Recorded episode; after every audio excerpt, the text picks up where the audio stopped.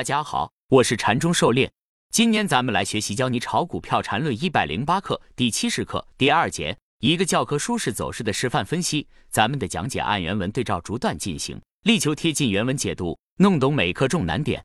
禅论原文，这个五分钟中枢最终至少要完成的。至于是否继续扩展出大的三十分钟中枢，还是出现新五分钟中枢的第三类买点继续上涨，再形成新的五分钟中枢，这无需预测，与八到十七那五分钟中枢一样对待，如此而已。狩猎解读，则是无法预测，只能进行分类。是向上中枢移动形成新的中枢，还是继续扩展出更大级别的中枢？只需要把中枢扩展和中枢上移的边界条件弄清楚，就是新形成的中枢与先前的中枢是否有重合，包括两个中枢的波动之间也不能有重合。如果没有重合，就是中枢上移，上涨趋势延伸；否则就是扩展形成更大级别的中枢。这些都无需预测，是否有重合，眼睛看着当下就可以确认。虽然无需预测，但可以进行分类，提前预案，给出不同情况下的应对策略。缠论原文。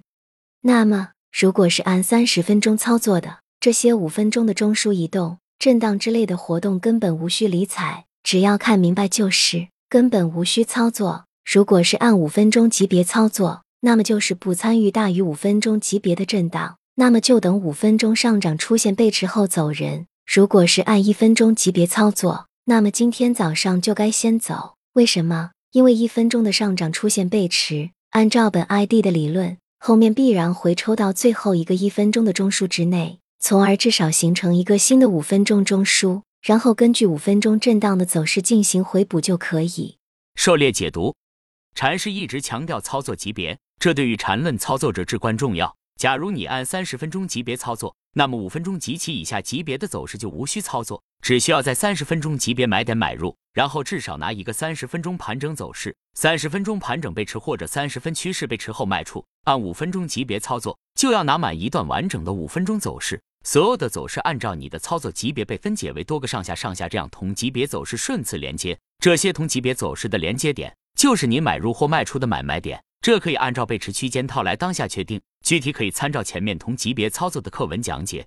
第三十八课走势类型连接的同级别分解。第三十九课同级别分解再研究，第四十课同级别分解的多重复格。按一分钟走势来看，当下处于一分上涨趋势的背驰段，比较中枢前后连接段的红柱子面积，便可知当下已经出现背驰。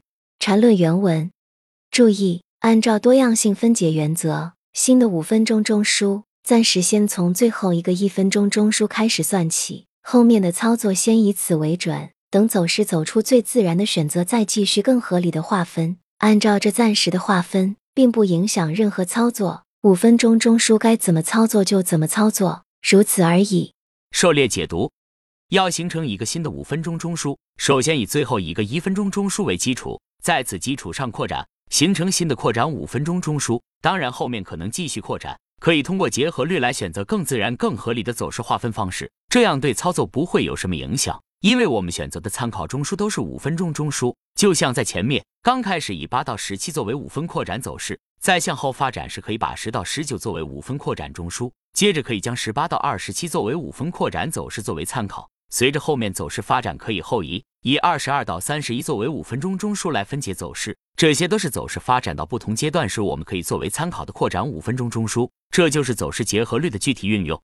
缠论原文，在今天的背驰判断中。关键是知道哪一段相比。显然，二十七到三十二与三十五到三十八这两段去比，而实际的对比中，看一分钟图去加两段对应的那些 MACD 太麻烦，所以可以看五分钟图。这里把五分钟图给放上来了，图上相应对比的两段已经标记出来。下面 MACD 的红箭头对应是回抽那一下，对应走势就是最后一个一分钟中枢形成的时候。前面两段的对比即为教科书，请好好揣摩。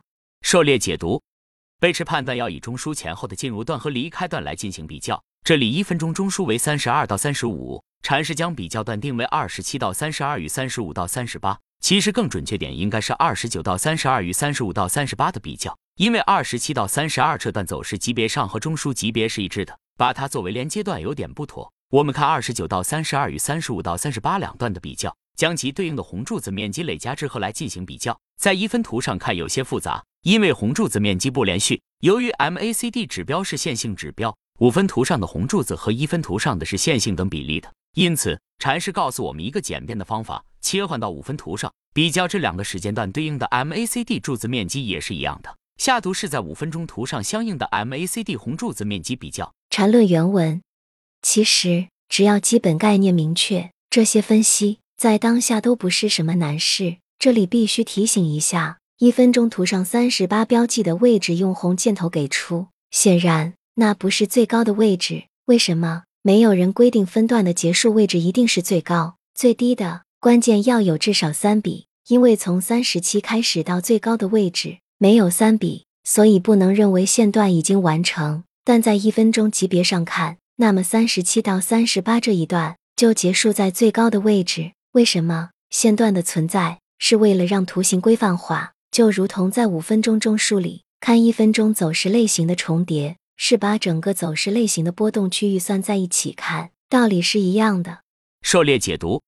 至于三十八这个线段端点不在最高点上。这里不是按照特征序列标准来划分线段的，而是按照前期线段破坏线段的划分标准。而前期线段的最基本定义就是连续有重合的三笔构成线段，是线段最基本的定义。按照这个原始定义，在三十八处成段是可以理解的。而后在图形标准化时，可以把线段的端点移至最高最低点，其他波动可以忽略。此处划分涉及到对线段前后两套划分标准之间对照的理解。之前系统梳理过禅师前后分段逻辑的发展变化轨迹，可以参看文章细说禅论线段的来龙去脉。禅师博客原文中的一分钟走势图，禅师博客原文中的五分钟走势图。